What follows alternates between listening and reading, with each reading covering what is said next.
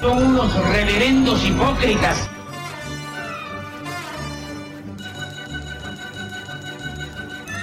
¿Por qué no suben a la tribuna a responderme si son tan hombrecitos? Tú te puedes reír, tú puedes decir lo que tú quieras, pero tú mientes.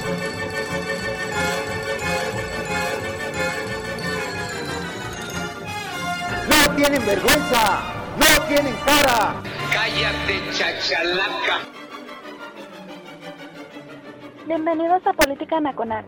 Disculpe si nuestras netas se le estrellan en la jeta. Y por favor, sea serio.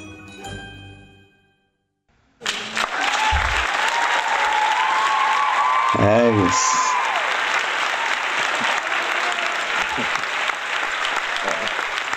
Ya, gracias. Gracias, chamacos. Qué fusivos. Es quincena, ¿verdad? Sí. Ay, pues con razón. Gracias. Cuánta efusividad, ¿no? ¿no? Nada más es quincena y lo siento con mayor brío. Qué bueno, ¿no? Eh, eh, a- además, déjeme decirlo, este, pues es fin de semana largo y se nota, ¿no? Ahí en el tag de la estación. Eh, vamos a, a pedirle al... Ah, no está la, ni la secretaria, no, bueno. Bueno, que Javier Santoyo que funja como vocal de ahí del tag de la estación y pase lista, sí, para que nos demos cuenta de que es un faltadero de gente, ¿no? Ah, ya llegó el presidente. Bueno, ok, va. Y hay quórum legal, ¿no? Eh, soy Oscar Chavira, eh, dando comienzo a Política Naconlada en radiotiteros.com. Este, perdón por andar aquí viendo primero el tag, pero pues hay que meter orden en, en este desmadre porque pues los bares de Walmart no se dan solos, ¿no? Con ausencias. Ya, ya todo el mundo parece a, Josefina Vázquez Mota, ¿no? Eh, cobran, pero no asisten. Pues qué chingados les pasa. No, Oi- oiga, este, déjeme decirlo así, ¿no? Eh, la estimada secretaria Ben Respondona trae este, marcación personal a Josefina Vázquez Mota porque ya dan varias votaciones cruciales en las que no, no, no votan, ¿no? Y luego nos enteramos que se ausenta. Josefina Vázquez Mota, no estoy hablando de, de los diputados morenistas. Los diputados morenistas, pues, nos valen madre, ¿no? Al fin y al cabo, pues, eso de poner un borrego da lo mismo. No, Hay una, a- ahora, este, una de las diputadas, una de las, de las diputadas la agarraron dormida en plena sesión, ¿no? Y, ahora están acusando a los que la están evidenciando de violencia de género. Ahora resulta que por andar señalando huevonas, ¿no? Se hace una violencia de género. Pues no. A, otra, a- creo que a una senadora, pues ese es el conflicto de Chumel, ¿no? Este, que le, que le señaló a una, creo que es una senadora de Morena, que era una eh, abyecta levantadedos y la senadora, oh, no, violencia de género. No, señores, ¿no? Afortunadamente, el léxico castellano que hablamos, la gran mayoría, de eh, los mexicanos, nos permite hablar en masculino y femenino. Y pendejos y pendejas, discúlpeme, no es una cuestión de género, es una cuestión de actitud. Sí, así lo mismo, huevonas y, y huevones, holgazanes y holgazanes, pues, no es una cuestión de género, es una cuestión de se están durmiendo en las sesiones, ¿no? Esa es una. Y dos, ¿qué chingados le pasa a Josefina? Sí, porque, o sea, ahí hay un senador, el de ahorita se me va el nombre, eh, Pancho, ay, se me va el nombre, este, que trae la propuesta de no dejar pasar ya ninguna modificación constitucional, sea la que sea, de aquí al 2024. Ah, me parece bien. Primero, antes de andarle moviendo la carta magna y hacer eso, pues chingada madre, metan orden en las filas de la oposición. ¿Por qué Josefina Vázquez Mota van varias sesiones que no vota? Una nos enteramos que no votó porque tenía COVID. Podía votar por eh, este por enlace. Tampoco se enlazó. A lo mejor estaba muy mala. No sé. ¿Verdad? Pero chingada madre. ¿No? Aquí lo dijo, este, lo dijimos todos. Los diputados tienen que estar. La oposición tiene que estar presente. Si usted va a la casilla y vota, para que esté presente ahí, vote. Si no vota, no sirve. Qué, bonito que Josefina Vázquez Mota hable, mande sus tweets, rasgale las vestiduras y le chingada madre. Si no está ahí, vota. No nos sirve de nada un diputado que no vota. Pues esa es su función. ¿No? Pues sí. Ok. Eh, bueno, después de este breve intro, muy ajeno a la discusión del día de hoy, sí, déjeme dar el intro del tema de esta noche aquí en el programa, ¿no? Mire, qué interesante estos programas con el invitadazo de hoy. ¿Por qué? Porque nos ha permitido llevar, en cierto sentido, como una serie de programas en donde hemos analizado desde el 2018 cómo ha estado la guerra eh, de la narrativa de este sexenio en redes, sobre todo en Twitter, que es lo, en lo que estamos más atentos y en lo que ahí los camaradas combativos este, pues están más bulliciosos, ¿no?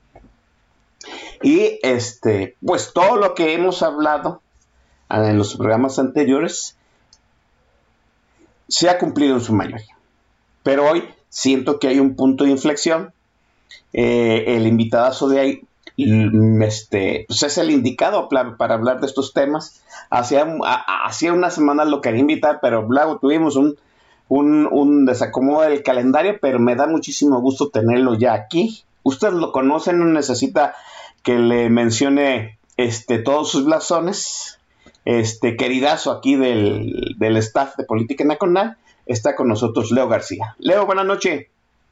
¿Qué tal, Oscar? Buenas noches, buenas noches a toda la bandita que ya está ahí reunida. Muchísimas gracias por el espacio, como siempre, y muchísimas gracias a la banda que está aquí esta nochecita de viernes para platicar de todos estos turbios y siempre muy interesantes temas. Turbios y siempre muy interesantes temas. Déjeme decirle que si usted no sigue a Leo García, arroba Leo García MX, así todo seguido, se está perdiendo de una crónica de, de cómo pasamos, eh, aún recuerdo nuestra charla iniciando el 2018, cómo pasamos de la oposición enojada y no, y no sabía qué hacer para retomar, tener la narrativa ¿sí? más reactiva de lo que este, en la mañanera se decía. Ahora, pues a que pues el karma está bitch, ¿no? Ahora yo lo que a los que veo más encabronados son a los morenitas. Es la mitad del sexenio y ya están sintiendo que, la, que no pueden tapar el sol con un dedo. ¿no? Déjenme comenzar por este, porque Leo eh, una pregunta que yo quiero hacerle Leo desde hace bastantito rato, yo sé que muy probablemente ya hayan sucedido muchas cosas, pero quiero que Leo me diga, esa situación del escándalo del hijo del presidente y el José Ramón este, López Beltrán número 27, 28, 29, ¿sí le pegó a la narrativa del gobierno? ¿Cómo ves tú, Leo? Sí, sí les ha pegado y les ha pegado muy fuerte, ¿no? Eh, ahorita tú ves que pues están inclusive tan sacados del lugar, tan descolocados, que están injustamente queriendo descalificar al ejercicio de, este, de esta especie de conteo que se está haciendo para sostener eh, el, el, hash eh, presente siempre en el trending. Y es porque justamente es, pues es el tema que, no, que ellos no han podido controlar. Déjame decirte que también hay un poco, como que ahí también ya empieza a ser que la, eh, la oposición, la disidencia, se me está distrayendo porque se están manteniendo en ese trending y se están perdiendo de algunas de las coyunturas, ¿no? Pero sí, en general, eh, les ha calado. Tú tienes a una señora como Patricia Armendaris este, sacando una columna diciendo que es que Twitter tiene que revisar sus reglas, o este, tienes ahí un fulanito que sube un grafo y dice, miren, miren, ahí está manipulada la tendencia, no es cierto, ¿no? Y es simplemente el hecho de que ya como no pueden meterse y no pueden confrontar y no tienen elementos como para desacreditar lo que está sucediendo en cuanto a esa parte de la narrativa, pues están queriendo irse sobre la plataforma, irse sobre quienes participan, lo de siempre, ¿no? Es un poquito eh, la falacia, es una forma de falacia dominem, ¿no? Si no puedes eh, contrarrestar el argumento, contrarresta a los emisores. Sí, así es. déjenme decirlo de esta forma, ¿no? Yo cuando empecé a ver el José Ramón López Beltrán, digo, yo participé en el trending del número 10-11, ¿no? Pero hay que decirlo, ¿no? Eh, la cuenta del hijo del presidente, ¿no? Cuando tocaba el, el, día número 24, se puso un, se hizo un meme de avatar de, de 24, la serie de, de, televisión, y, y, la verdad a mí me causó mucha risa, ¿no? Sí, sí. Siento, como tú, como tú bien dices, que hay un momento en que ese discurso, e, ese hilo, ese tundirle, luego se vuelve ya, se crea cierta resistencia, ¿no? Eh, siento que ese, ¿cómo decirlo? Ese tema ya se agotó, ¿no? Tan, se agotó, siento yo, perdón, yo sé que hay muchos que lo mantienen, muy respetable de cada quien los eh, memes que, que usa, ¿no? Tan se agotó que, pues, o sea, sí le pegó, sí, sí, sí, encabronada al presidente, hay que decirlo, ¿no? Pero pues eh, desafortunadamente, y tú lo has dicho, Leo, la tendencia en las redes sociales es, vamos, el hype en las redes sociales es efímero y es fugaz, ¿no? Hay que, hay que ir al, siguiente tema de coyuntura, como tú bien dices, Leo. Sí, pues es que esa es la cosa, ¿no? Digo, eh, es cierto que eso le caló y que eh, a la fecha tú, tú puedes, yo creo que el termómetro bien clarito de qué tanto le escala la, la conversación es cuando regresan a querer eh, golpear a Loret, ¿no? Que saben que eh, es la parte donde les ha estado, el que les ha estado tocando las membranas sensibles, ¿no? Pero pues el mismo Loret ahorita ya también está ciclado en seguir rumiando. ¿Se acuerdan que les dijimos de las casas del pues sí, compadre, lo dijiste hace dos meses, ¿no? O sea, espérame, ya vámonos a lo que sigue, ¿no? Y, los tendings van un poco también en esa misma línea. Digo, mira, eh, con fines de mantener una línea de, la narrativa, una línea de la conversación, ha, funcionado bastante bien. Pero también es cierto que si no tenemos cuidado, en general todos, eh, pues lo único que va a suceder es que va a empezar a revertirse. Yo creo que fue muy adecuado como lo dijiste. Ha pasado que ya están cayendo en una dinámica de cinismo. Ya ellos eh, del, otro lado intentan responder con un asunto ahí de, es que miren, Loret también tiene muchas casas, es que miren, este, eh, al medio, a, los de Latinus, este, resulta que son los que tienen realmente la culpa de lo del desabasto de medicamentos. O sea, son cosas que a lo mejor no han sabido o no se ha sabido eh, ir jugando un poco también en ir aprovechando esos, eh, esas pifias que ellos han ido cometiendo, ¿no? Por ejemplo, a mí me sorprendió que en la plática, cuando, en la conversación en general, cuando salen a decir que el problema era que los que financiaban Latinus eran a la vez los responsables del desabasto de medicamentos, no hubiera habido una mayor reacción en ese sentido. Es decir, oye, no, espérate, no seas cínico. O sea, ¿cómo se te ocurre venirnos a decir que por financiar a un medio se está dejando de financiar los medicamentos? O sea, no tiene nada que ver, ¿no? Así es, sí. Eh, eh, si tu problema es el tema de financiamiento, en dos patadas exhibes quienes financian a, a todas las estos entre comillas medios que tanto les, les simpatizan, ay sí, que son los que le simpatizan al señor que vive ahí en el palacio, no hay al pájaro yoyo, o sea, entonces dices, como que enfóquense, ¿no? O sea, yo creo que vale la pena eh, voltear a ver qué temas hay en la coyuntura como para también ir intentando sacarles provecho, ¿no? déjeme decirlo así, este, yo soy un fan del timeline de, Leo García, MX, ¿no? Este, esa, esa situación del pájaro yo-yo, Dios santo, es genial, ¿no? o sea, cuando me levanto a las 7, 8 de la mañana, ya estoy buscando el, el tweet donde Leo García dice, ya va a empezar el show del pájaro yo-yo. ok, este, déjeme hacer una pregunta. En algún momento en nuestras conversaciones, Leo García, nosotros teníamos, yo, te, yo al menos tenía la duda si estas respuestas que venían de pues, toda, toda la fauna intelectual lopista, las Danas, las, los Bruera, los Genaro Lozano, este, las Viri Ríos, etcétera, etcétera, pues yo, yo en algún momento sentía que lo hacían motivados por su, ¿cómo decirlo? por su apoyo a López Obrador. ahora yo los vi muy coordinados en ese asunto defendiendo al hijo del presidente. Ya es evidente el hecho de que traen línea, de que de alguna forma los tienen controlados para hacer una tendencia en las redes sociales.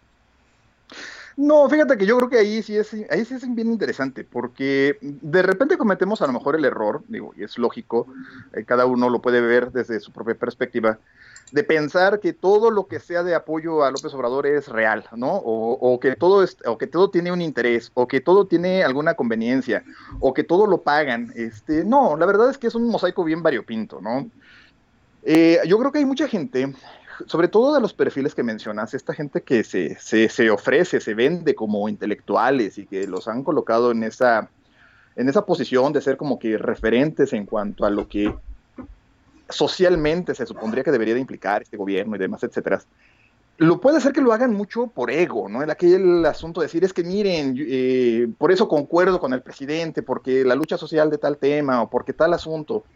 Por supuesto que hay otros tantos que es por su conveniencia, digo, uno que, creo que es patético, la verdad es que ha llegado a, pues eh, es ya es insalvable la reputación de este pobre hombre, ya lo veo yo y hasta me da pena que es el caso de, este, de Lorenzo Meyer, ¿no?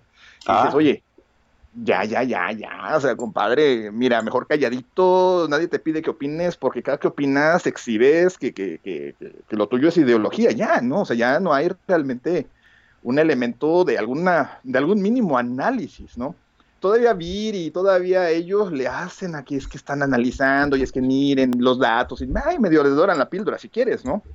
Pero Lorenzo Meyer es pura postura, ¿no? Hay otros casos eh, todavía peores a lo mejor, como es el caso de este Hernán, ¿no? Que Hernán dice, ese cuate es un buitre. O sea, es, es como se me figura, sí, se me figura como este, este Federico Arreola, ¿no? O sea, que nada más andan viendo a ver qué, a quién provocan, a ver a quién patean para causar alguna reacción y ver qué sacan de eso, ¿no?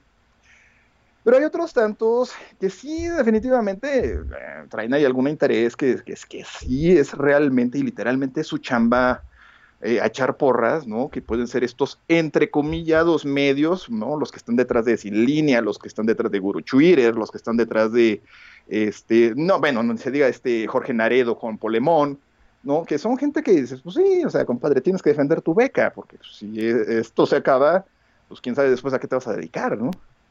Sí, mire, yo, yo le recomiendo a usted, obviamente, el, el timeline de Leo García, porque ha desnudado muchas situaciones en el sentido de cómo inducen las tendencias prolopistas, ¿no?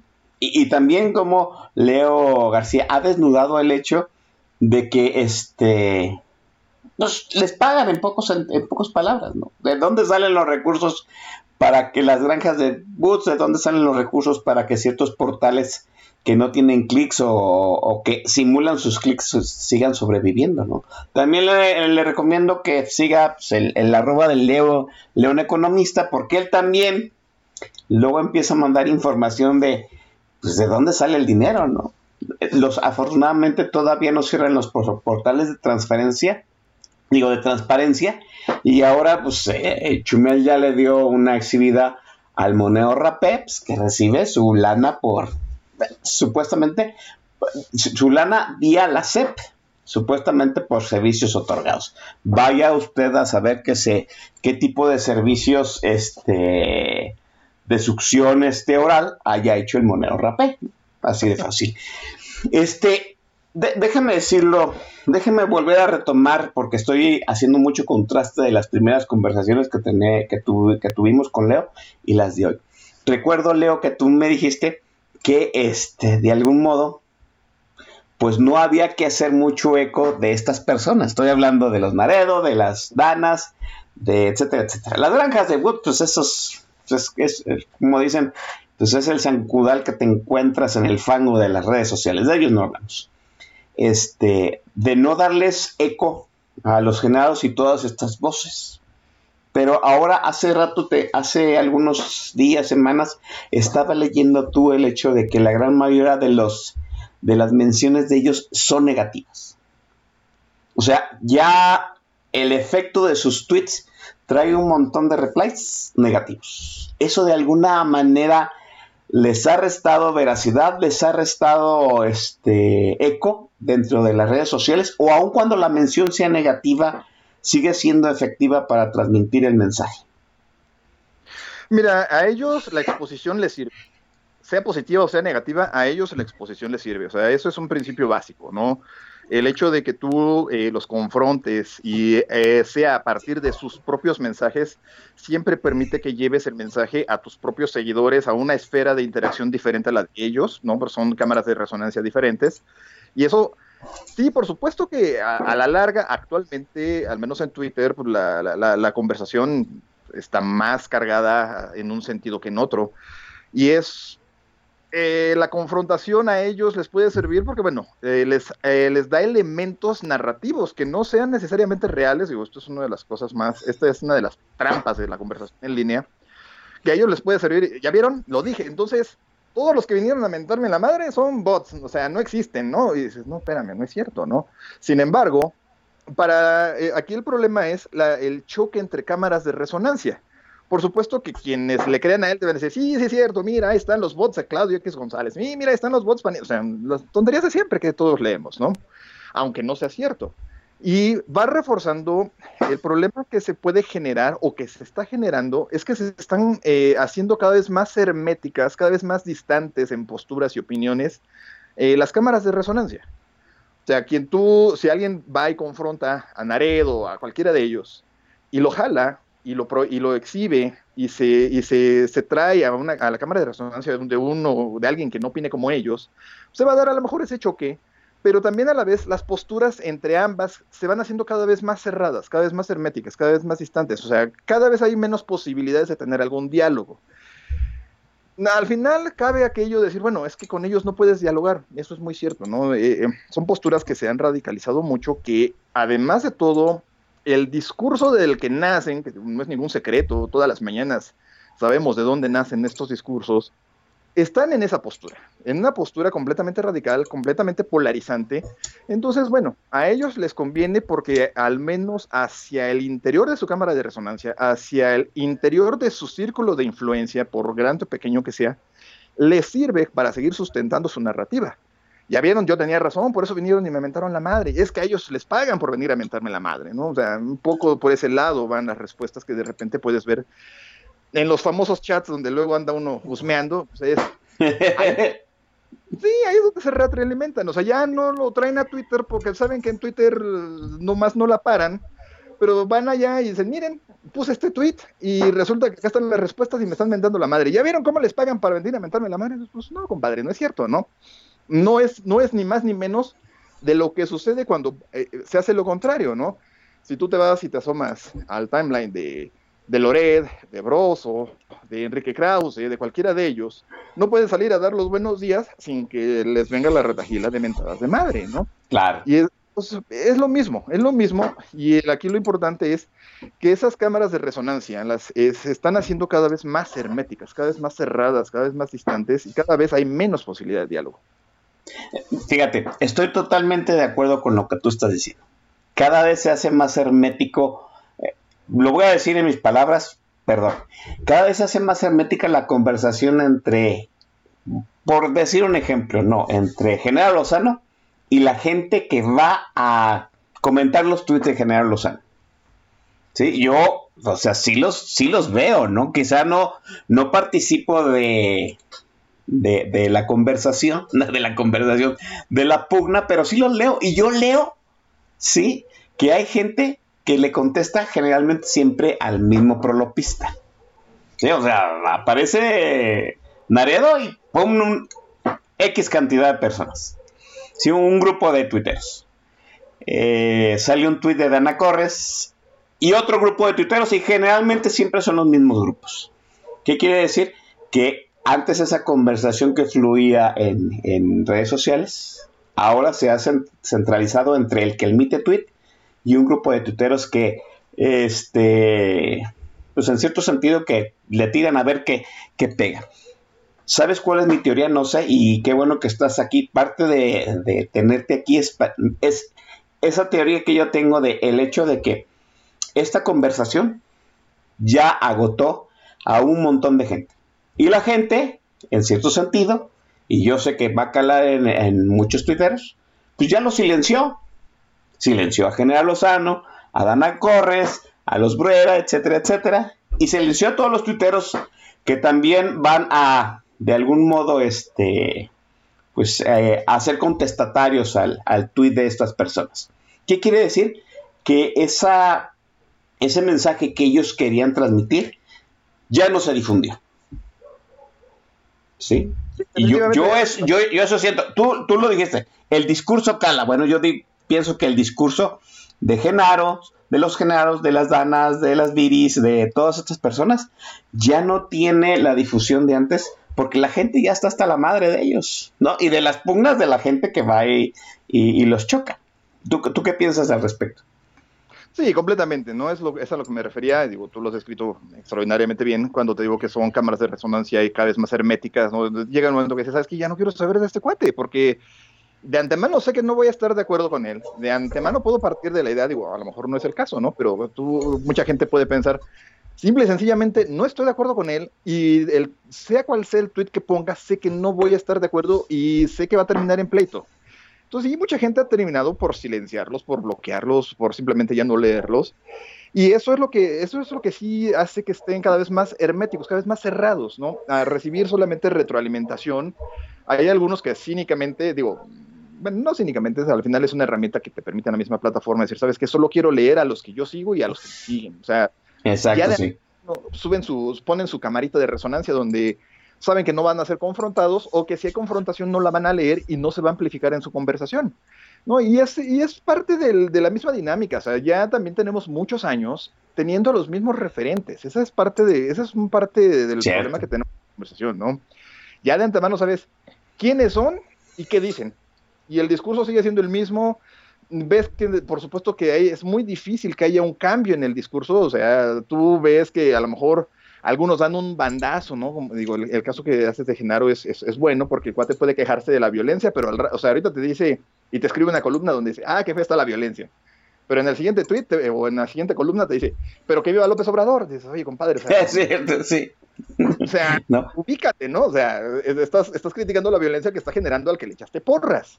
Sí. ¿No? Entonces, esa, esa, esa, parte ya llega el momento que sí, ya ya la conversación se agotó, los referentes que hay actualmente ya tú de antemano sabes qué esperar de ellos y a la vez ellos, te puedo asegurar que muy buena parte de ellos saben perfecto cuál es la respuesta que van a recibir, ¿no? Sí, es cierto. Eh, déjeme decirlo de esta forma. Tengo, tengo la sospecha de que toda esta fauna prolopista intelectual, y lo entrecomillo otra vez, ya había sido aislada en su, en su mensaje en Twitter ¿sí? Por eso no, por eso no pudieron afectar, de, no pudieron contrarrestar el efecto viral del escándalo de, José Ramón. O sea, el escándalo de José Ramón los evidenció. Así. ¿Sabes ya. hay, hay, algo adicional ahí? A ver. Eh, yo creo que el tema de José Ramón tuvo una variante que no habíamos visto en otros casos, que es que López Obrador acusó el golpe. Mm. López Obrador sí acusó el golpe, sí, sí exhibió que lo que, eh, aunque lo vea o aunque lo haya querido eh, restarle algún mérito, aunque lo haya utilizado como inicio de una confrontación, eh, y eso yo estoy seguro que todos en la oposición y en la disidencia y como se quieran llamar, todos simplemente los que no concordamos con, con el señor, con el muy honorable señor presidente, el pájaro yo yo, lo notamos. Vimos cómo el cuate acusó el golpe, o sea, cómo le caló cómo en todos los sentidos, desde sus eh, todos estos años pregonando la austeridad, y es que yo vivo con 200 pesos y andando en un surito y en un yetita, y que se la pase criticando y estigmatizando a la gente que aspira a un mejor nivel de vida. ¿Qué te decía? Todo el discurso que ha tenido durante casi 20 años, esta situación sí lo descuadró, sí lo sacó de, sí lo sacó de su centro. Y él acusó, él personalmente acusó ese golpe. Entonces, eso es, eso, esa parte también creo que es interesante, porque eh, además de todo, no había eh, el mayor emisor, el, mayor polo de referencia en la conversación marcó la tendencia, eh, acusó el golpe y el resto salió solito, ¿no? Es el efecto Streisand, lo decíamos el otro día también, o bueno, yo lo tuiteé el otro día, con lo de la Carta del Parlamento Europeo hubiera pasado a lo mejor desapercibida, ya le contestaron el Parlamento Europeo decirle, oye, mira, la violencia, los periodistas, etcétera. Y con el desplante de la semana pasada, acusó que eso le caló. Sí.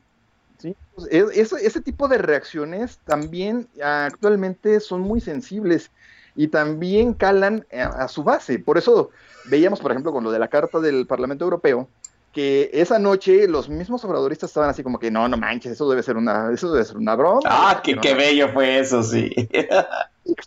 Eso, eso, eso fue, pero todo un poema, pues oye, pues este, ellos mismos estaban dando cuenta del tono excesivo y acto seguido, digo, no pasaron, ¿qué te gusta? Ni 12 horas cuando estaban recibiendo senda bofetada en la cara y les estaban diciendo, pues sí, es que sí fui yo, como ven, ¿no? Entonces, esa, esas reacciones es lo que se nota en la conversación, o sea, ya no lo ves con esos desplantes, no lo ves con esa actitud displicente de, nada, a mí me hacen los mandados, cuando ya está acusando que esos golpes sí le calan. Eh, los dopistas ya perdieron Twitter, definitivamente. No, no, no lo han perdido, ¿no? Yo creo que todavía eh, hay cosas que están intentando, que lo hacen, que ya es más difícil, eh, sí, pero también creo que hay una situación que se nos, a lo mejor de repente se nos pasa un poco desapercibida, que también eh, dentro de la misma organización que es Morena, difícilmente podemos decir que es un partido político, hay mucha división, hay mucha división ya entre ellos, o sea, tú ves que ya de repente le tunden a Gibran, que ya de repente le tunden a Monreal, que ya de repente le tunden a Ebrard, o sea, ya ves que dentro de ellos mismos hay división. Entonces ya no es como antes, como cuando en el 17, 18, en la, en la, en la campaña, traían un discurso monocorde, ¿no? Era parejito, todo parejito, sin discutir, eran todos alineaditos. Ahorita ya no. Entonces eso también, eso, eso marca una diferencia ahorita, ¿no? Y yo creo que esa es una de las cosas que también sería bien sano aprender a aprovechar. Es decir, ¿sabes qué? Si ya no tienen la capacidad de ser los que marquen la tendencia en la conversación en línea, pues que la oposición haga algo, ¿no? Ah, qué interesante este punto. Me agrada, me agrada. Mire, déjeme dejar la charla aquí porque se está poniendo muy buena con Leo García, pero pues es el momento de darle parte de sus prerrogativas laborales aquí a, a mi estimado Leo, ¿no? Y es una de esas prerrogativas, que de hecho él fue el primero que tuvo esa prerrogativa, es pues, el playlist, ¿no? Entonces, cedo los controles de la tornada mesa, mi estimado Leo, para que empiece con el playlist de su selecta curaduría. Leo. Bueno, pues mira, como vi que la semana, eh, ahora en noviembre, el año pasado, los vi así como que medios sacados de onda con la selección que les habíamos traído. Ahora decidí traer algo más adecuado al código postal de aquí del barrio, ¿no? Y sobre todo pensando en que hace un par de semanas, o un mes, hace unos días, aquella canción parodia que, causó un poquito de, ruido y de conmoción, eh. para que sea realmente de quién y de esa etapa que sí tuvo de contestatario, nos vamos con Alejandro Lora y les vamos a dejar una de sus perlas, que digo, yo creo que si la ponemos en el contexto correcto, sí tiene mucho mérito, es la canción de Que regrese Salinas, que Alex Lora la saca en 1996. Ahí nomás para que le midan el agua a los tamales. ¡Súbanle a la radio que está el tri!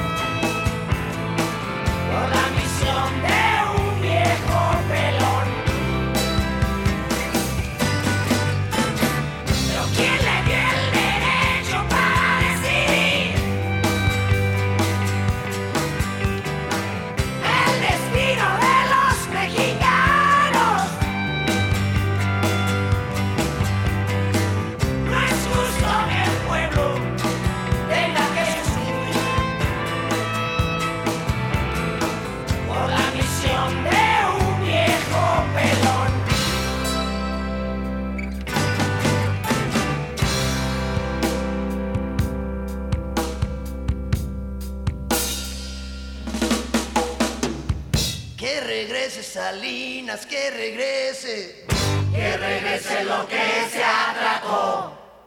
Que regrese Salinas, que regrese. Que regrese lo que se atracó. Que regrese el pelón, que regrese. Que regrese lo que se atracó. Que regrese Salinas, que regrese.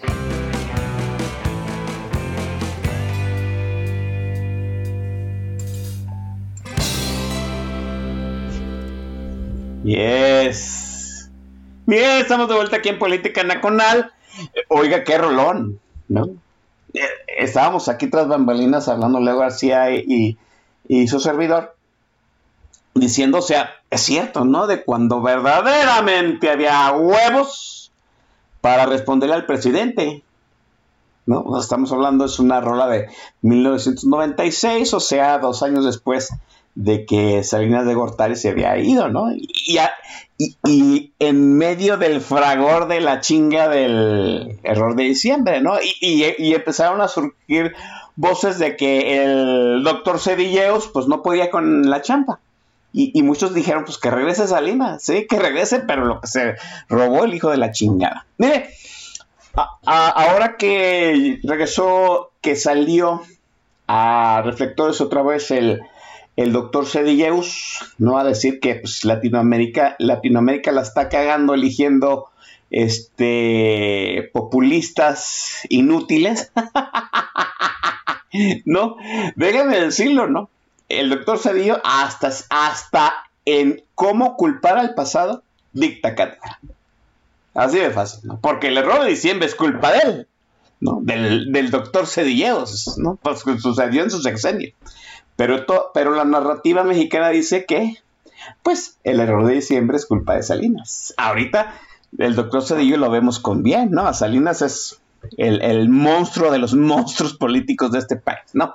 Eh, déjenme darle un repaso a la gente que está ahí en el tag de la estación, que amablemente pues tuvieron a bien este viernes conectarse, viernes 8 de la noche, viernes sexual. Yo sé que la gran mayoría de los que están conectados ahorita y están escuchando Política en el canal en vivo, pues no tienen su viernes sexual. Ya están entregados al celibato algunos de ellos, me, me- me pueden enumerar ahí, perdón, pero gracias por estar aquí pasándola toda madre, ¿no? Este, está Guzmán 4, bien respondona, Coronel Chorizo, ah, el Coronel Chorizo que tenía buen rato que no se conectaba, bienvenido Coronel. Dritten, Javier Santoyo, el presidente Corazcón, Raskolnikov. Raskolnikov nada más se conecta cuando vienen Tweet Stars, ¿no? Leo García, este Pablo Magluf, Macari Esquetino. Bueno, bien. Eh, Jaroche 76, Rapas, Andrés, Javo Querétaro, María Cristina Padrón, Miguel, Publio Fifilia, T. Rubio y Visión Liberal. Y por ahí estaba el Taekwondoin Puma también. Por ahí vi que estaba mencionándose, ¿no? Y acá en Twitter se están manifestando el alcalde de la Frienzón, que nos está, nos está oyendo desde el Chicharo, esta vez el alcalde de la Frienzón, así es que no tiene su bebida ahí a un lado. Está, por supuesto, Eduardo Villasana, que muy probablemente esté en el gym, también escuchándonos vía chicheros. Y está el chamaco latoso que le está, está pidiendo que le mandes besitos tronados, Leo. ¿Qué hacemos con el chamaco? Eso es nuevo, fíjate. Tantos, ahora sí ya puedo decir que después de tantos años de estar por acá, y eso, eso es nuevo. Bueno, No, eh, eh, es nuevo para ti, pero Latoso siempre quiere besos tronados del invitado. ¿eh? Eh, digo, no- a mí no me sorprende. Le, le No, vamos a Ah, perdón, adelante. No, digo, a mí sí me agarró en curva completamente. Bueno, eh, al rato te vamos a ir, te vamos a ir a tronar algunas cosas, este chamaco lactoso. Y está el el el lista- ok, hoy ando más pendejo de lo habitual. El estimado ya bien. Eh, oiga, déjeme decirle una cosa, ¿no? Eh, Estamos aquí dando un, un paseillo, ¿no? Entre los eventos que se sucedieron después del José Ramón López Beltrán Affair con la Casa Gris. Sí, y lo que nosotros veníamos comentando en otros programas, yo creo que ya es como el cuarto, quinto programa que tenemos con Leo García, hablando precisamente de pues, toda esta guerra cibernética dentro de las redes por la narrativa de este sexenio. Sale el escándalo de eh, José Ramón López Beltrán, el presidente se encabrona, se encabrona, hay que decirlo como es. El presidente se encabrona, hace acuse de recibo, se encabrona. No hay. qué, qué, digo, qué divertido es ver al presidente encabronado. Digo, qué divertido es ver encabronado cualquier cabrón. ¿Sí? O sea, cuando usted hace encabronar a alguien en un debate, usted ya ganó el debate. Que le valga madre que le diga. Usted ya ganó el debate. Bueno, este debate de José Ramón López Beltrán ya lo ganó Loret en eh, este en el, eh, en el debate nacional, sí, y, los, y lo ganó la, este, los camaradas combativos en redes, que ya llevan en el José Ramón López Beltrán número no sé qué número, pero ya los vi en el José Ramón López Beltrán 26. Ese round ya lo ganaron. El presidente se encabrona, no ha podido sacarse esa espina, ¿no? Ya lo hemos visto encabronarse otra vez no, no nada más por lo de José Ramón López Beltrán, ya se encabronó también. El presidente encabronado no piensa, ¿no? Saca el, eh, la cartita que le hicieron llegar, curiosamente, con lo que gana Loret de Mola. Sí, o sea, en, cadena nacional, el, ley, el presidente violando la ley. Leo, déjame decirte, cuando el presidente saca esa, eh, ese PowerPoint con lo que este con lo que gana Loret, debo de confesar, yo pensé en Leo García. Porque Leo García nos dijo en el primer programa que estuvimos aquí hablando de la narrativa de este sexenio, que no pensáramos con las vísceras, porque íbamos a comentar pendejadas. Fue, una, una respuesta visceral y una mega pendejada del presidente Leo. Completamente, completamente. Ahí sacó y ahí pudimos verlo en todo, en su verdadero color al señor. O sea, completamente fuera de lugar, completamente violando la ley, completamente tal cual es, porque al final ese es él. Sin de por sí es un hombre que tiene poquísimas contenciones, poquísimas restricciones. Ahí se, se fue completo, o sea, se descoció y se dejó ir y yo creo que no es muy lejos, eh, al menos en, la, en, la, eh, en el sentido de lo que él pudo haberlo movido emotivamente hablando, eh, con la respuesta que le dio a los eurodiputados, ¿no? O sea, son, yo creo que son, estaba en circunstancias muy similares cuando hizo ambos desplantes.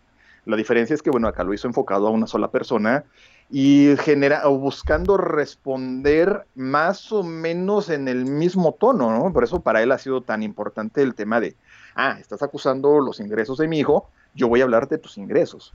Pero sí, completamente eh, desde los intestinos respondió. ¿Tú, crees que eso también arruina el stand-up mañanero? O sea, yo sé que el stand-up mañanero es una pantomima. ¿Está arruinada la pantomima mañanera? Eh, llega un momento en que la gente también se harta de ver al presidente diciendo pendejadas. Sí, por supuesto. Mira, yo te puedo asegurar, y esto es algo que es, yo creo que es de repente difícil de entenderlo, ¿no? Porque son cuestiones que se quedan a lo mejor en lo privado. Pero seguramente hay gente que dice, híjole, yo a este compadre sí le creo, híjole, yo a este compadre sí le simpatizo con él, pero ¿qué crees? Que este compadre sí se embarró completamente, ¿no? O sea, yo creo que sí hay cosas en las que podrá simpatizar mucho con él, podrá hacer mucho el apoyo que se le quiera dar a él, pero sí te cala, ¿no? Que un hombre que en, en esa postura, en esa posición de poder, que yo creo que es algo que él de repente no dimensiona, que él está en una posición de poder y la gente suele entender el poder como algo a lo que debería de confrontársele, que debería de contenérsele, y es yo creo que parte también de lo que se refleja de repente en las encuestas, cuando te dicen, oye, es que el gobierno está del carajo, pero, yo, pero él me cae muy bien. Si tú ves a alguien en, e, que te tiene en esa disonancia, donde tú tienes esta situación de, es que el cuate me cae bien, pero se la está regando, sí te cala.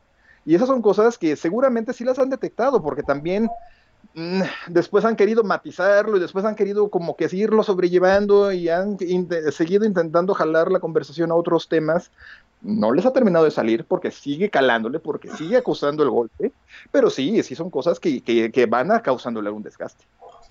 Yo leí ese, ese día que este, difundió la, lo que ganaba Loret de Mola. Yo leí hasta este, coreanocentristas, ¿sí? normalizadores del régimen, este, pues ponerse, ponerse en contra del presidente, ¿no? O sea, General Lozano abiertamente dijo que era un error, que estaba mal, que el presidente había violado la ley, ¿no? Este, varios de los que en su momento se han colocado más en Corea del Centro, pues sí se pasaron a Corea del Sur, ¿no? Sí dijeron, no, pues sí, la cagó enormemente. Déjeme decirlo así, yo, yo no pierdo el tiempo metiéndome a, spaces donde sé que la gran mayoría de las opiniones están a favor del presidente. Bueno, ese, ese fin de semana, esa semana posterior a este berrinche del presidente, sí me metí a un par de ellos. Y había gente dentro del Spaces Morenita que señalaba que sí, en efecto, el presidente había violado la ley. O sea, el presidente ha cruzado un límite. La gente siente que, que, la gente siente que cruzó un límite en ese momento. La, la, la, caída, este, bueno, la tendencia en descenso de su popularidad responde a que, a que el presidente cruzó ese límite. Eh, la mañanera ya, ya es más un acto de un presidente emberrinchado y desesperado. Ya no funciona, ya, ya, el objetivo de la mañanera de, de transmitir un mensaje, ¿tú crees que ya se agotó? ¿El presidente se hunde cada vez más en la mañanera? Mira, la mañanera yo creo que es un, es un acto circense, es una simulación, pero sigue teniendo muchos efectos, ¿eh? O sea, sí, definitivamente ha, se ha desgastado, ha mutado, ¿no? No es lo mismo que eran las mañaneras de hace tres años a lo que son las mañaneras de ahorita. Hay una situación bien compleja que a mí es la que me agobia de repente cuando veo que hablan, es que vamos a cancelar la mañanera, ya nadie ve la mañanera y etcétera. Pero es que resulta que la mañanera es el único acto palpable de gobierno que tenemos en este país. Ah, tuché, sí. Cierto, no lo había visto de esa forma. Es el único momento en el que tú sabes que estás teniendo un presidente que lo que está diciendo ahí está hablando la voz del poder ejecutivo de este país. Entonces tampoco está tan fácil agarrar y decir, ah, si vamos a bajar el switch ya no lo vamos a pelar, ¿no?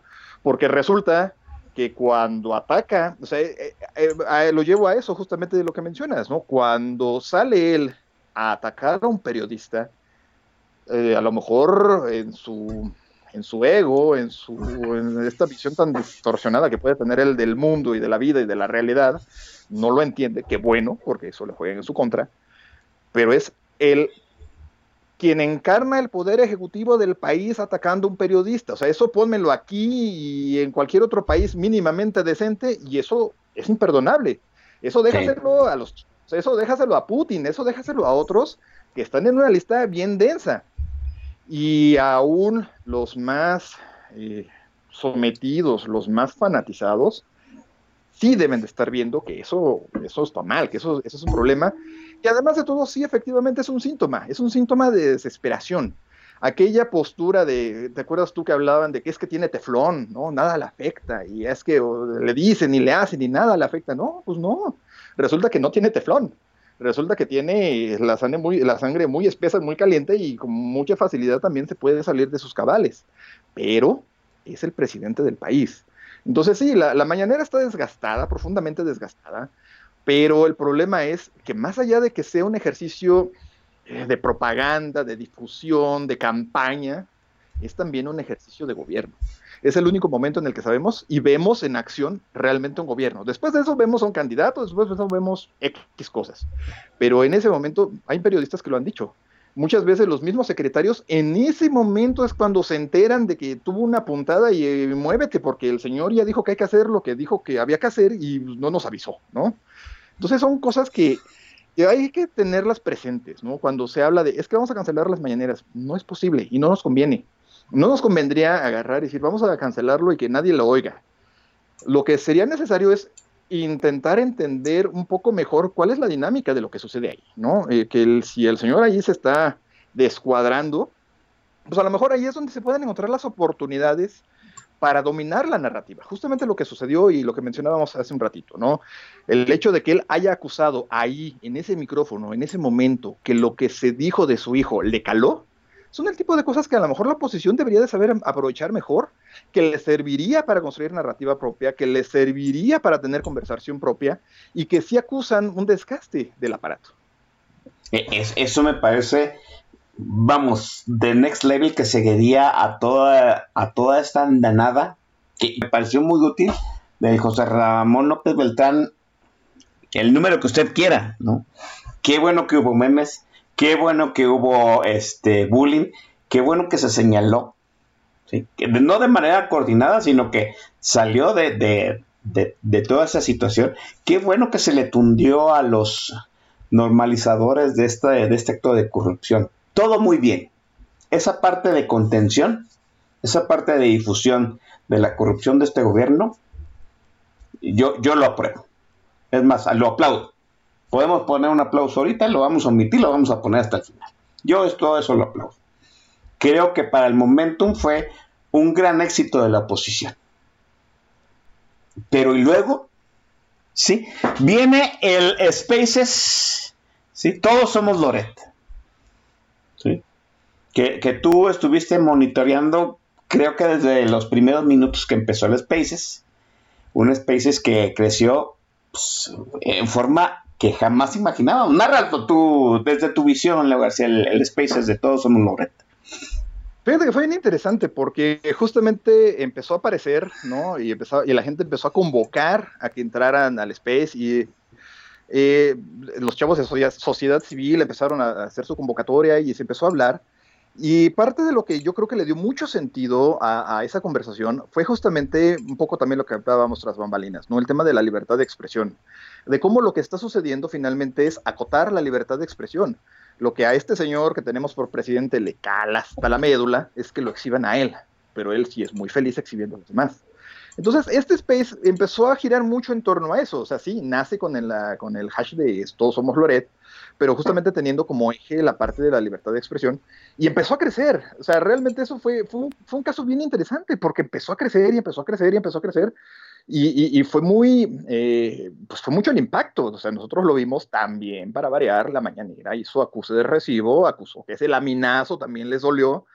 Y es, vaya, son el tipo de cosas que cuando no las entienden quieren destruirlas, ¿no? Entonces, pues, cuando empieza a verse que hay 60 mil personas en línea escuchando simultáneamente un space y que la estadística te dice que por ahí pasaron más de 850 mil personas, pues lo único que pueden hacer es intentar de, destruirle el mérito al ejercicio que hubo, ¿no? Pero la realidad es que sí fue una convocatoria bien interesante. Por supuesto, fue ya después de una cierta hora, ya que yo era nada más la pasarela, ¿no? Era así como que corto, corto, largo, largo, mira, iba Margarita Zavala, fatal poli, etcétera, ¿no? Pero finalmente fue un ejercicio bien interesante. Fue algo que la, la, la, oposición, hablando de la oposición como los políticos, y la disidencia, hablando de nosotros, los que hacemos discurso disidente, eh, sería bien interesante que lo observáramos en su justa dimensión. Se, les, se convocó en una sola línea narrativa muy consistente, muy concisa, la libertad de expresión. Y eso, eh, aún había gente, digo, Atolini intentó hablar, por supuesto, regoto del tepache, ¿no? Pero aún eh, cuando eh, quieren, quienes quieren normalizar, quieren encontrarle algún mérito a este gobierno, y cuando medio les funciona la, la, cucaracha en el coco, dicen, oye, sí, no, o sea, no, sí tenemos que cuidar esta parte. Entonces, la, la, convocatoria fue bien real, fue muy espontánea, fue coordinada, sí, porque seguramente en los chats empezaron a pasarse el enlace, vengan, vámonos a tal, este, al space, pero son del tipo de cosas que la oposición debería de tener muy presente. Ahora, tampoco hay que sobredimensionarlo, ¿no? O sea, un space no va a derrocar a este gobierno.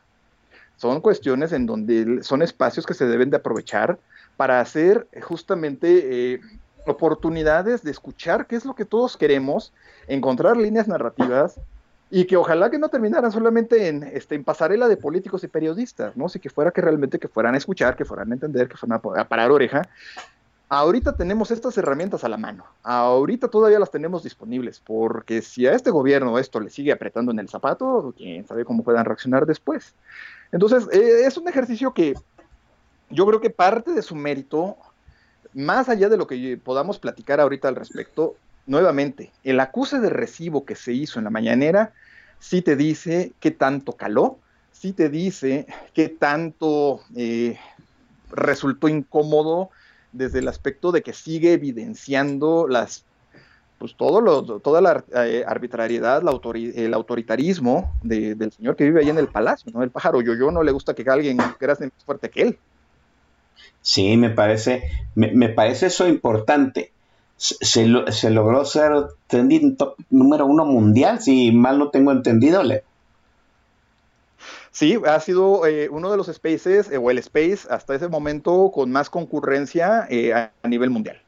Eh, por supuesto, después, después intentaron replicarlo, ¿no? O sea, el partido, de Partido Morena quiso convocar a un space para en contra del neoliberalismo, tuvo 850 escuchas. Ah, ¿Tú, tú, ¿Tú, crees que el Spaces de Loret va a ser un punto de inflexión? Es muy temprano para saberlo. No, es muy temprano. No, es muy temprano, pero ¿sabes qué? Creo que también tuvo, uno de los méritos que tuvo es que eh, devolvió algo de esperanza, devolvió algo de ánimo, ¿no? De decir, ¿sabes qué? Sí se puede hacer conversación, si hay motivos comunes de conversación, digo, aún dentro de la oposición, aún dentro de la disidencia, hay diferentes posturas, hay diferentes opiniones, pero sí se pueden encontrar ejes comunes y eso fue lo que logró ese space también. Decir, ¿sabes qué? Hay temas en los que no importa si tú simpatizas con uno o con otro, finalmente podemos encontrar puntos comunes sobre los que, sobre los que podemos trabajar. El mérito sí lo tiene, yo no se lo regateo ni tantito. No va a cambiar realmente el space por sí mismo, así como de repente lo he escrito, ¿no? Un tuitazo no te va a cambiar la realidad, un video en YouTube no te va a cambiar la realidad, un space no te va a cambiar la realidad, pero sí te sirve para darte cuenta que hay otros que están igual de enojados que tú, sí te sirve para darte cuenta de qué le incomoda o qué le preocupa al otro, sí te sirve para colectivizar el malestar, para colectivizar el enojo, para colectivizar la inconformidad para que todo eso finalmente, ojalá que sepamos conducir la conversación y lleve a que se hagan los cambios necesarios, a que sí conduzca a tomar acciones. Déjame decirlo de esta forma, este, yo sé, tú sabes, todos debemos de tener presentes que Twitter es una burbuja. Lo han repetido hasta el hartazgo la gente que sabe este, acerca de este, cómo administrar redes, para qué funciona, etcétera, etcétera. Y, los mismos, este, la misma fauna pavloviana lopista lo dice, no es que Twitter es una burbuja, salgan de ahí. Ah, ah, ah, mire, dicen que Twitter es una burbuja y luego este Genaro Villamil presenta hoy una una encuesta tuitera como si fuera evidencia de algo, ¿no? Ay, pinche Genaro. Este, yo sé que Twitter es una burbuja, yo sé que el Space es todos somos Loret. Es todavía una burbuja de una burbuja, porque déjeme decirlo, hay tuiteros que no saben, no saben que existen los Spaces. Sí, o sea, estamos hablando que el Space todos somos Loret. Es una burbuja dentro de una de otra burbuja de lo que es pues, el mundo 1.0. Pero el presidente da acuse de recibo de las dos cosas y nos pone en los reflectores. A mí me parece eso fenomenal. Un, error, a mí me parece que de alguna forma este es el, el error catastrófico del presidente. Poner a los tuiteros en el foco de la mañanera. ¿Por qué? Porque nosotros somos una burbuja. ¿Sí? Ya, no, ya nos puso un reflector de alguna forma. Ellos, tú, creo que no, creo que lo mencionaste tú alguna vez, que Facebook era pues, en donde estaba representado el mundo 1.0 y que pues, de, alguna moda, de, una, de alguna manera, este, la, el contrapunto tuitero no había permeado el Facebook, pues ahora ya permeamos. ¿Cómo ves este, esta situación? El, el presidente ya nos puso los reflectores. De algún modo ya salimos, ya rompimos esa burbuja Mira, aquí hay un detalle que es bien interesante, ¿no? Es el, nuestro señor presidente, el presidente Estresa Obrador, ¿no? Él solo eh, eh, multiplica el efecto de mucho de lo que sucede. Digo, es muy propio del perfil, ¿no? Es un latra, es un hombre que, no cree, no concibe la idea de que se hable de cualquier cosa que no sea él. Y él, recordaremos ahora cuando salió la columna esta de ¿qué? el imbécil de Palacio y pensó que hablaban de él, ¿no? O sea, cree que el universo completo gira en torno a él. Entonces, cuando él encuentra este tipo de dinámicas en las que se habla de él, pero no se habla de, favorablemente de él, eh, son cuestiones que a él le calan y que él cree, él cree que eh, realmente él cree que su voz es suficiente para que pasen cosas, ¿no? Eh, que su voz es principio y fin, que, que, se vuelve obra y gracia el que él diga las cosas. Y entonces él cree que descalificar estos ejercicios per se los quedan descalificados, ¿no? Y él no entiende que no es así que realmente la gente le, dice lo que le dice, que, pues si es por iniciativa propia. Entonces, por fortuna, si queremos ponerlo de esa manera, sí, el, que él haga estos acuses, ayudan a que la oposición, ayudan a que la disidencia encuentre dónde es donde le está calando, dónde es donde el discurso puede seguirse trabajando. Ese reflector es valioso, la bronca es saberlo explotar. Sí, así es. Eso, eso es lo difícil. Vamos deteniendo la charla aquí para que este Leo García le recete pues, otra rola del tri. Leo. Pues mira, fíjate que viene muy ad hoc, ¿no? Porque esa noche, cuando estaba lo del Space, yo hacía una comparación de, la gente que estaba conectada escuchando con Leo, Leo, Leo. bueno, que venga. ¿no? Y entonces y se hablaba del chilangocentrismo y bueno, estuvo muy entretenido también esa parte, ¿no? Sí, sí. Vamos a, vamos a ponerle un himno al asunto. Igual vamos con Alejandro Lora y que nos eche la del chilango incomprendido. Nadie le dijo que se fuera de su casa, nadie le dijo lo que tenía que hacer Sale un domingo cuando estaba amaneciendo lo volvieron a ver. Dejó su pueblo porque allá no tenía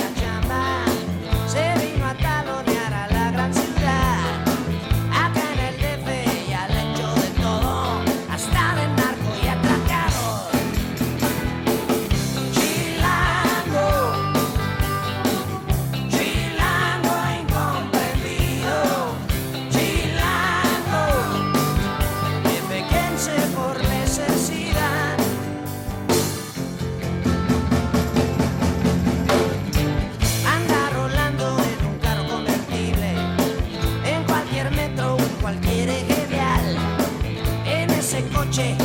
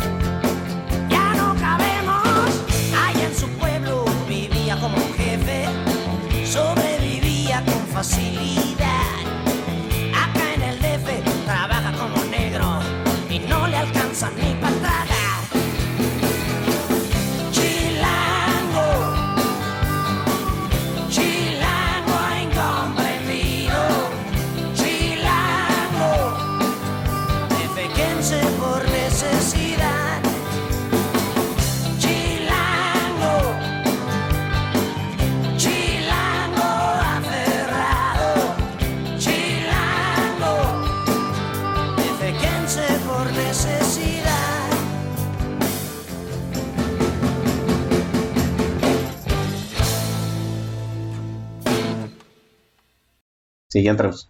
Bien, estamos de vuelta aquí en Política Nacional. Eh, nos tardamos un, un ratito en el refil, sorry. Eh, mira, de- debo decirlo así.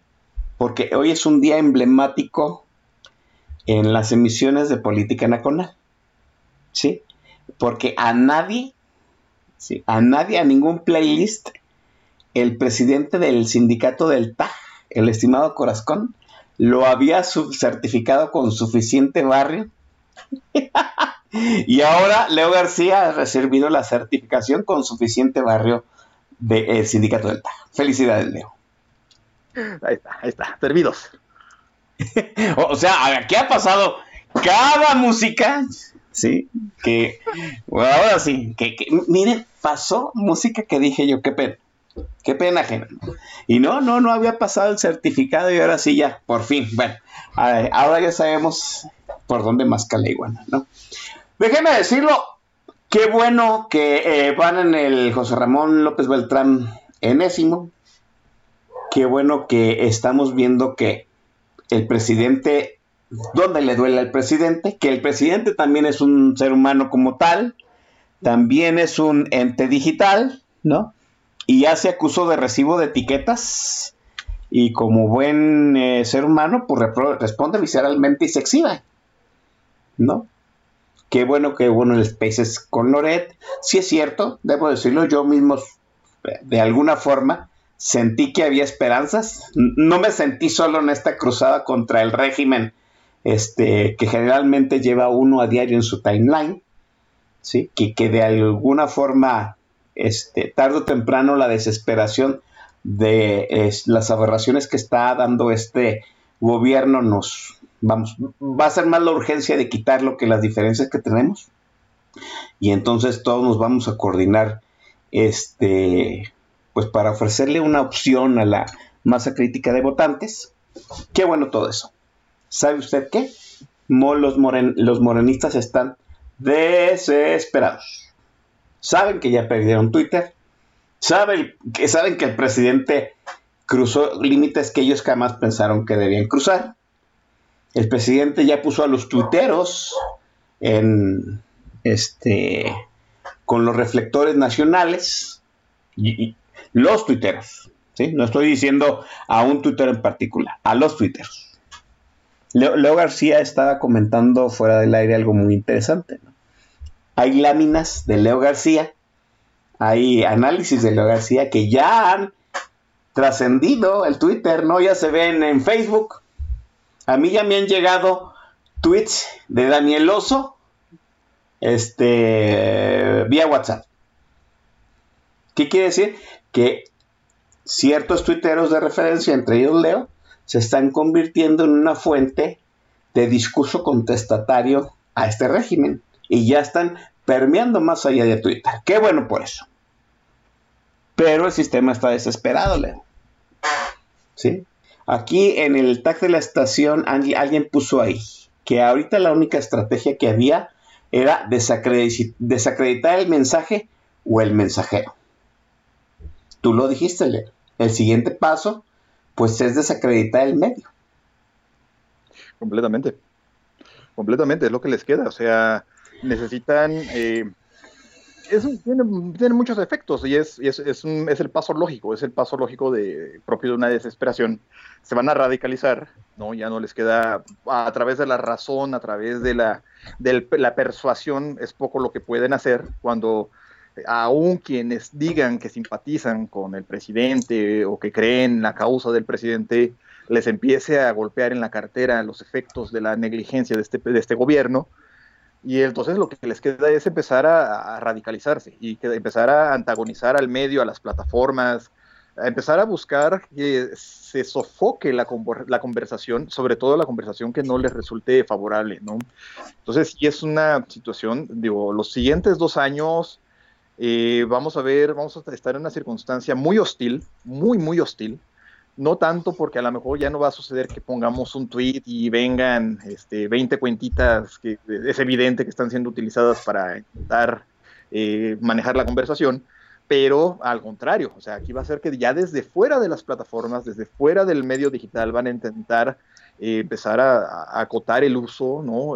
ofreciendo la idea de que pues que eh, Twitter es panista, ¿no? Ya sabes, esta idiotez que traen por ahí, eh, que Twitter favorece a unos y, este, y va en contra de otros, una serie de cosas que son, que son nocivas, que hay que tener mucho cuidado, hay que tener la sangre bien helada, porque lo que sigue sí creo que va a ser muy, muy hostil.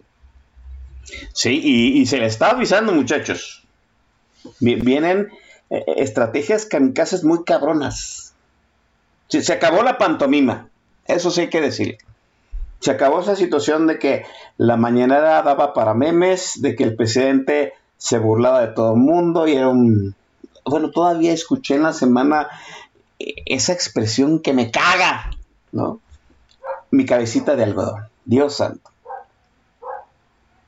Bueno, lo ven con tanta ternura al señor presidente. E, e, eso no está bien. Que vean con tanta ternura a este hijo de la chingada. Perdón por la expresión. ¿Sí? Pero vienen cosas muy graves. Y yo le decía a Leo, ¿no?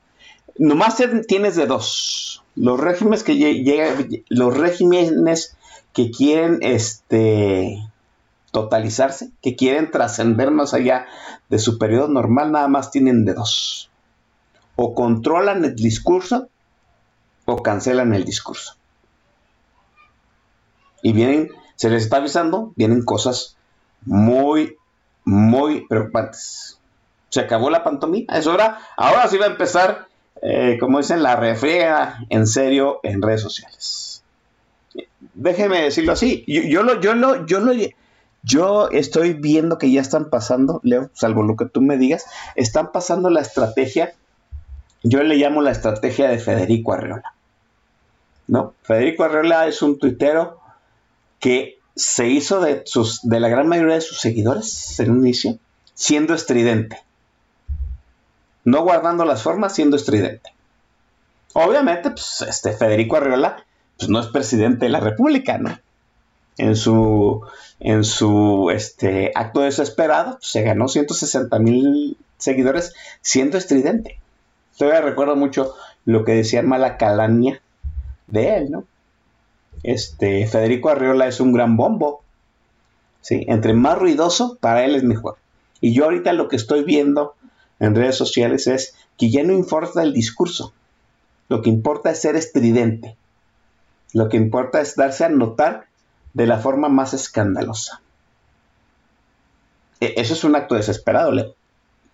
Completamente. No, sí, ahorita lo que viene es eh, la estridencia, pero además de todo, eh, viene una estridencia que lo que busca es sofocar a la conversación, ¿no? no solamente es la estridencia por hacer ruido y por jalar atención, sino que además de todo, digo que ese es el efecto eh, pernicioso por default, ¿no? De quienes son estridentes, es acaparar atención pero además de todo es acaparar la atención, pero intentando callar los discursos que no son favorables. Eh, no, por eso no es, no, es, no es vano, por ejemplo, lo que mencionábamos hace un rato de lo que hizo en estos días Patricia Hermendares, ¿no? Escribe una columna en Milenio diciendo, no, hombre, es que las columnas, este, todas las tendencias que salen, o sea, ya se llevó el discurso de Twitter, se lo llevó afuera de Twitter. Y, vamos a ver que, digo, ahorita están empezando a colonizar eh, eh, TikTok porque pues obvio, TikTok es, es mucho más difícil hacer un seguimiento de las conversaciones, es mucho más difícil eh, hacer un monitoreo de cómo se están comportando las cosas allá, y sin embargo las audiencias están también migrando para allá. Entonces, a, no, va a ser extraño que veamos que el discurso empieza a migrar a otras plataformas, pero justamente buscando cooptar a la plataforma de la que migraron, ¿no? O sea, se van a ir a TikTok porque van a ir a para venir a antagonizar a Twitter, ¿no? O, un tiempo intentaron hacerlo, creo que ha ido perdiendo efecto, que iban a Facebook o se iban a Telegram, digo, Telegram es tierra de nadie y ahí es, donde... es donde normalmente han encontrado el mejor espacio porque es más difícil que, lo, que, que, alguien pueda tener algún control, ¿no? Los que crean los canales, los que crean los grupos son los que mandan y punto, ¿no? Ahí, ahí ellos parten el queso. Entonces, pues crean sus cámaras de resonancia, van, hacen el brigadeo, digo, este es un término que a lo mejor va a ser bueno que vayamos empezando a escuchar, que a esto se le conoce como brigadeo, que van, se coordinan y dicen, ¿saben qué? Vamos a irnos contra tal tweet, o vamos a, este, vamos a entrar a confrontar tal columna de opinión, etcétera. Y entonces, este, este tipo de dinámicas, pero van a ir subiendo justamente de estridencia eh, contra el discurso. O sea, vamos a ver una dominen, pero una dominen kamikaze, como bien dices. O sea, va a ser un, kamikaze, un kamikazazgo de entrar a, a callar esta opinión porque hay que callar esta opinión y a la plataforma. O sea, seguramente no tardará mucho en que volvamos a ver amagos de lo que mal este, eh, regulaciones de las redes sociales y cosas por el estilo. Eh, hace un ratito veía que por fortuna, por ejemplo, ahorita están, parece que se pudo librar aquello de que en los noticieros se tenía que hacer la distinción entre opinión e información. Pero ese tipo de ejercicios, aún también en el entorno digital, los vamos a seguir viendo. Sí, prevemos otra vez iniciativas para controlar las redes sociales, eh, prevemos amenazas, ¿no? Vía DM a, ciertos tuiteros, como siempre, vamos, como siempre en momentos muy desesperados sucede. Eh, yo no había previsto esto que estaba diciendo Leo, ¿no? Controlar la, la narrativa en unas redes menos politizadas para de algún modo, este, pues, vamos, trascender la guerra ya, ya más allá de Twitter, ¿no? Un medio contra otro medio, una, una red social contra otra red social. Eso es muy interesante. Te veremos así siendo tiktok, tiktokero, este, Leo. Mira, si TikTok tuviera una, un API, o sea, un acceso de datos que nos dejara leer la conversación, le entraría. Yo en Facebook nunca he tenido cuenta yo personal. Yo tenía cuenta como desarrollador. Y eso me permitía, digo, tuve que dejar de hacerlo porque me, revocaron los permisos, pero yo tenía el acceso a los datos y podía también analizar conversación en, Facebook. Pero cuando Facebook cambia sus reglas y cierra todo eso, me dejaron bailando, ¿no? Entonces, si TikTok tuviera algo parecido, a lo mejor valdría mucho la pena, porque sí es interesante ver cómo es que se mueve la conversación y, bueno, poderlo cuantificar. Tú, nos diste unas guías al inicio de este sexenio para poder manejarnos en redes. Que obviamente hay que decirlo, no todos hemos seguido las reglas, ¿no? Yo he tratado de seguir la gran mayoría. ¿Qué sugerirías, cómo sugerirías que fuera nuestro, nuestra interacción en Twitter para esta estrategia kamikaze que viene de las huestes lopistas? Elegir con quién quieres discutir y con quién no. Yo creo que tenemos que entender que tenemos la libertad de elegir con quién interactuamos. Y ahorita ellos lo que van a seguir buscando es sacarnos de nuestro centro, sacarnos de foco. Eh, desafortunadamente saben cómo eh, calar en la, en la, conversación y hacer que uno se enganche, ¿no? Las falacias, las ofensas, los ataques, el spam, etc.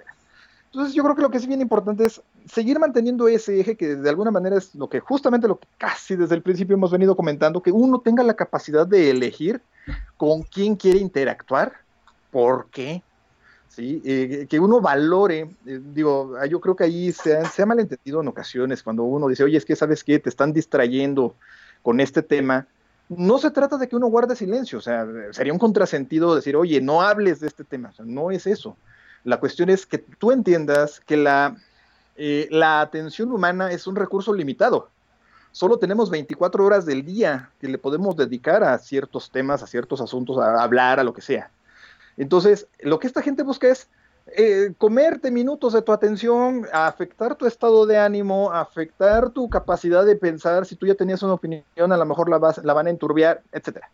Entonces, yo creo que el eje central sigue siendo ese, elegir con quién quieres interactuar y hacerte dueño de la conversación. Parte de lo que van a seguir intentando, que lo que han intentado y van a seguir intentando y lo van a hacer cada vez de una manera más hostil, va a ser llevar la conversación a donde a ellos les conviene lo que mencionábamos, ¿no? Si sale Lored a hablar de por qué y cómo en la casa del hijo del presidente, del otro lado contestan, ah, pues yo voy a exhibir los ingresos de Lored. Espérate, pues eso a mí me es irrelevante. Les funcionó en cierta medida porque, bueno, es cierto, es parte del discurso de ir contra la libertad de expresión, que se violó la ley, que también esta es una cuestión que creo que fue a lo mejor fue de alguna manera inesperado, ¿no? Un efecto inesperado para quienes pensaron que esto les iba a servir como una estrategia de contención, que violar la ley iba a terminar volviéndoseles también en su contra. Pero el tipo de narrativa creo que es lo que debemos de entender, ¿no? Que si tú estás hablando de la eh, falla del gobierno, de la falla del político, etcétera, ellos van a querer responderte con la falla o la, este, la, falta o lo, que sea que esté haciendo alguien más en la oposición, lo que sea. Entonces, aquí el asunto es que uno debe de mantener el foco, decir, ¿sabes qué? A mi oposición, a mi ciudadano, a mi eh, disidencia, a mí lo que me interesa es lo que está haciendo el gobierno, a mí lo que me interesa es este tema. Yo marco la agenda, no dejo o no permito que me jalen la atención de la me jalen la atención, que me jalen la conversación en un sentido diferente al que a mí es al que me interesa. Parte de la antagonización va a ir en ese sentido, ¿no? Va a seguir creciendo esta confrontación, digo, ya lo intentaron y, realmente no es tan nuevo. Recordemos que al principio de este sexenio el, el punching bag preferido era Krause, era Enrique Krause, era este Héctor Aguilar Camín. No los han dejado, ¿no? Por supuesto que no, pero ya en una, en una intensidad diferente porque a lo mejor también sucedió que las cosas se fueron moviendo y fueron surgiendo nuevos personajes que fueron, o, vaya, nuevos motivos para antagonizar a otros personajes y eso los hizo ir conduciendo la conversación. Pero esta dinámica de antagonización no es nueva, es, es, es, es el sello de la casa. Lo que va a suceder es que ahora va a ser cada vez más drástica, va a ser más hostil y entonces tenemos que estar listos para saber cuándo, vaya, yo creo que hay que escuchar al intestino a la hora de que uno quiera, siente el impulso de responder. Si el intestino es el que te está dictando la respuesta, a lo mejor es entonces que eso era lo que querían. Que te habla, que habla, que uno responda desde el intestino, como ellos lo hacen, y no que uno lo haga respondiendo a lo mejor desde la razón, desde los intereses de uno mismo. Aquí se vale mucho eh, ser ególatra. Eh, esta cuestión de decir, ¿sabes qué? A mí el tema que me interesa es este. A mí el tema que me parece relevante es este. Y eso permite que uno sea el que tenga el control de la conversación. ¿Se acabaron los rounds de tanteo, Leo? Híjole, es que yo mencionabas y creo que es muy bueno el ejemplo de que dices que se acabó la pantomima. Yo creo que más bien la pantomima va a seguir, nada más que ahora va a ser con cuchillos reales. se, se, se, acabaron las simulaciones con este con sables de, de madera, ¿no? Sí, sí, o sea, ahorita ya cuando veas al payaso hacer su numerito, aguas, porque el cuchillo que trae en la mano es de verdad. Pues ahí está, muchachos. Vamos a la última intervención musical de Leo García y el Tri y volvemos a despedir, a despedir esta emisión que ha estado muy chingona. Leo, ¿puedes presentar la última rola? pensé que, pensé que o sea, yo por eso digo que es muy atento. Bueno, pero sale pues entonces, vamos con una, miren, Alejandro Lora no solo sale a gritar y a brincar, o sea, de repente tiene momentos donde dices, el cuate sí le rasca bonito a la guitarra, de repente sí le salen cosas hasta que sí parecen canciones. Y creo que es el caso de la que sigue, que es la triste canción.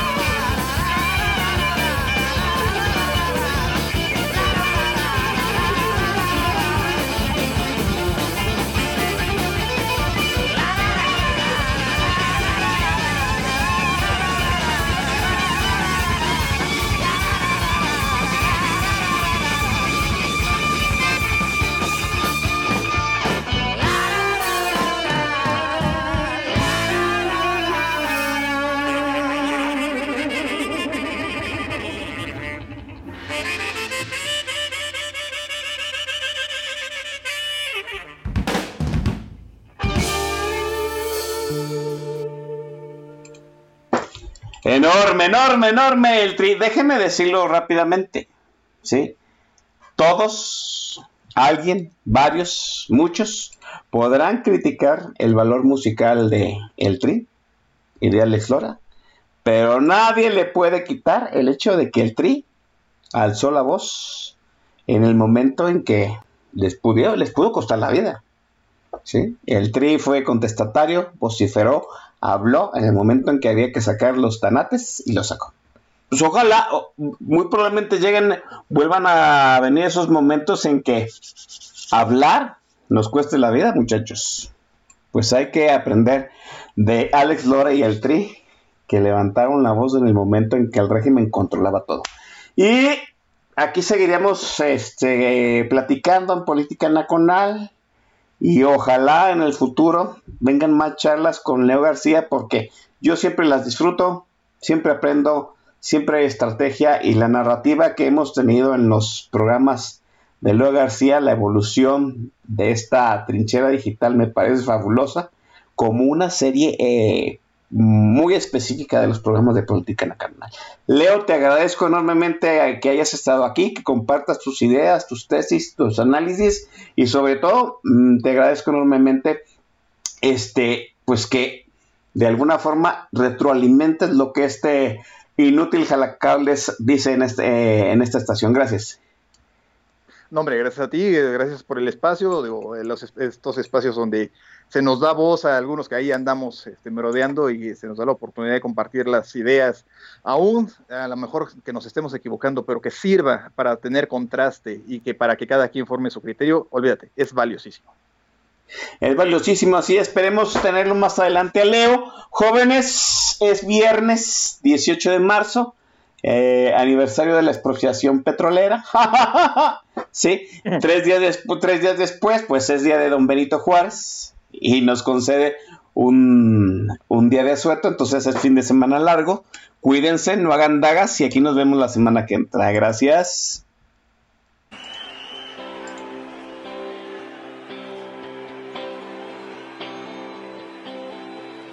Chinguen a su madre.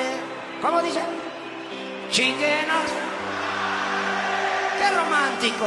Chinguen Con huevos. Que se oiga la raza. Chinguen. Pinches políticos rateros. Hijos de la chingada. Qué bonitas las pinches palmas chingueras. Chinguen. ¡Pinche gobierno rata! ¡Hijos de puta! ¡Con huevos!